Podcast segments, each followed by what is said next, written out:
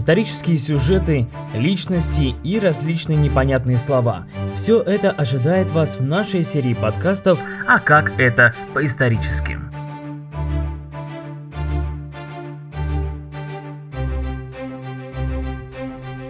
Ну а следующий исторический период с легкостью получится угадать по следующим терминам, таким как Сенат, коллегии, табель о рангах, дворцовый переворот, кондиции, Бероновщина и просвещенный абсолютизм.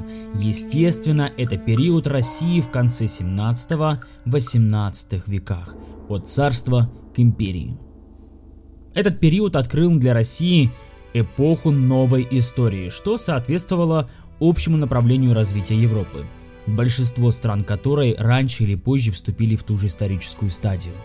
Начало модернизации было положено в эпоху Петра Великого, но преобразования которого стали одним из переломных моментов в истории российского государства, ведь при Петре I а, завершилось формирование абсолютной монархии. Россия стала империей в значительной мере удалось достигнуть статуса мировой державы. Страна получила сильную армию и флот, была создана новая административная система, а образованная часть общества стала перенимать европейские культурные образцы и был дан импульс развитию просвещения, образования, науки, искусства, которые принимали все более светский характер.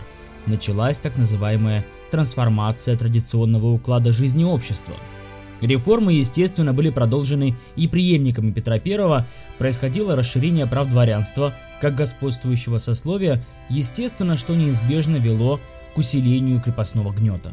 Начинания Петра I продолжились и в сфере внешней политики.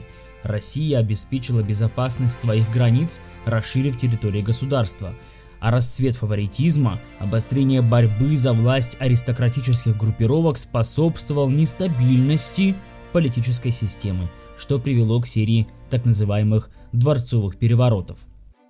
Период правления дочери Петра Великого, Елизаветы Петровны, отличался определенной стабильностью на этом фоне, так как Россия окончательно становится одной из ведущих сил системы международных отношений, а российский императорский двор одним из самых блестящих в Европе. Ведущую роль в окружении императрицы играют выходцы из русской знати и дворянства.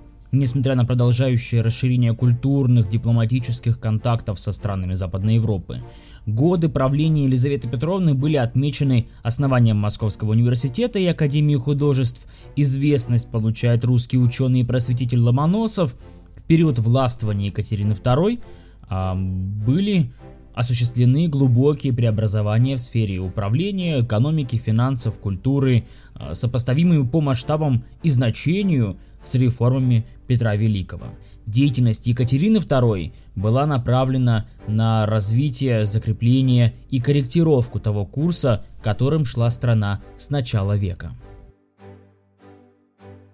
Большое значение для Екатерины II имели идеи просвещения, популярные среди большинства европейских монархов. Правление Екатерины II сопровождалось расширением прав дворянства, сохранением и развитием крепостнической системы, а восстание Пугачева скорректировало прежнюю политику как в сторону централизации государства, так и предоставления свобод торговому и городскому сословию.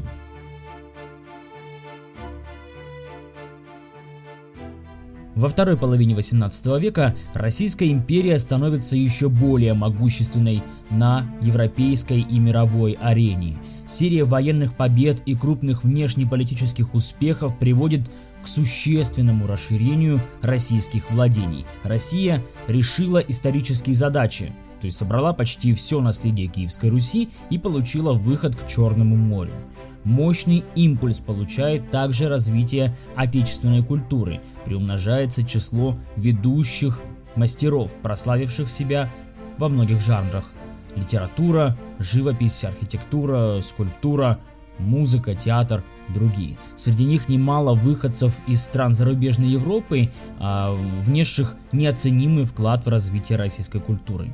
Происходит развитие общественной мысли и публицистики откликавшийся на важные социальные проблемы, в том числе и практически впервые был затронут крестьянский вопрос. Недолгое правление императора Павла характеризуется укреплением абсолютизма, стремлением ограничить привилегии дворянства, а также активным участием России в общеевропейских событиях, связанных с революционными войнами Франции. Характерной чертой этой эпохи в России стала модернизация страны, прежде всего в области развития советской культуры, науки, создания промышленности, активизации товарооборота, укрепления государственности и повышения эффективности управления в новых исторических условиях, формирования сильной современной армии и военного флота для обеспечения национальной безопасности и решения важнейших внешнеполитических задач.